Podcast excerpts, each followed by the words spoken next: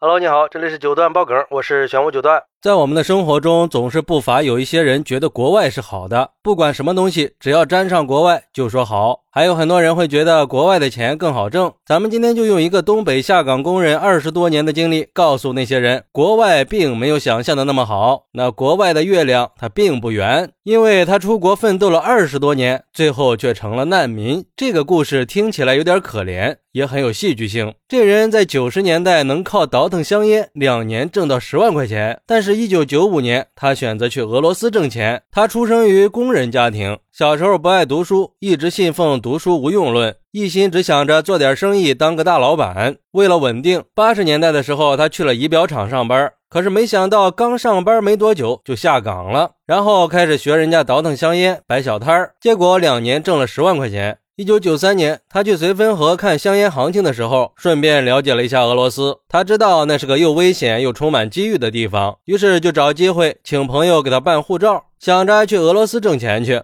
一九九五年，他终于达成了心愿，到了俄罗斯的伊尔库茨克。刚到那儿的时候，他先是卖鞋子，但是因为不懂行，鞋子被偷了。后来他才知道，卖鞋的时候不能摆出来一双，只能摆出来一只。不过幸运的是，这次他在俄罗斯待了八个月，就挣了两万块钱回家。到了一九九七年，朋友劝他别出国了，跟他说香港回归，股票肯定会大涨的。他在家炒了两年股，但是赔了钱。熬到了两千年的时候，他在国内没有生意可做，于是又想到了俄罗斯。这次他去了以后，先是卖水果，后来又帮别人卖皮夹克，都没有挣到什么钱。后来还是去了莫斯科的一个市场卖报纸，才开始挣钱。他会把挣到的钱马上换成美金，一个月大概能挣六百美金左右。而且这次在这里，他认识了一个来自乌克兰的女孩，俩人相处了一段时间就结婚了。然后他为了能在俄罗斯长期合法的居住，他开始申请读大学，因为上大学就会有合法的学生身份，住在学校还能省钱，课余时间还可以打工。就这样，他最后读书读到了硕士研究生，但是在读书期间，妻子生了一场大病。后来，他就跟着老婆回到了老婆的家乡乌克兰，没想到这次遇到了更大的麻烦。首先是没有工作，然后还有身份的问题，关键是还遇到了这次战争。其实仔细想想，这些年的生活，除了有了老婆孩子可以让他觉得有一点点的欣慰以外，好像没有一件事儿是成功的。挣到的钱也都花光了，拿到的硕士学历好像也没什么用。现在连安稳的生活都失去了，最后还沦为了难民。现在他又要带着家人开始新一轮的奔波。他已经给全家人都申请了加拿大的难民签证，他们的下一站是温哥华。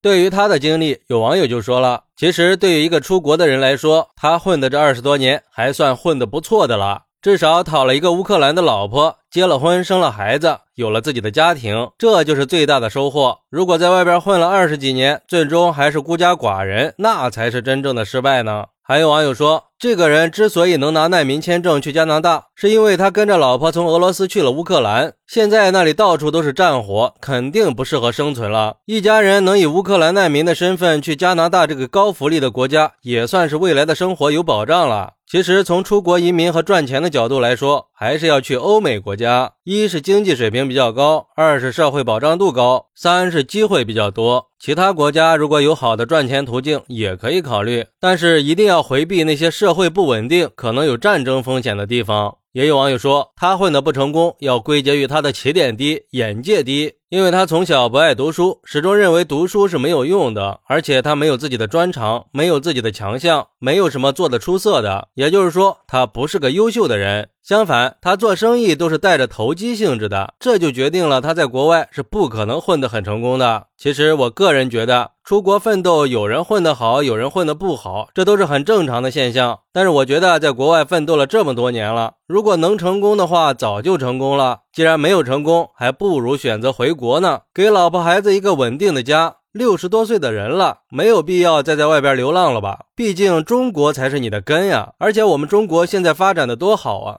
好，那你是怎么看待这个事儿的呢？快来评论区分享一下吧！我在评论区等你，拜拜。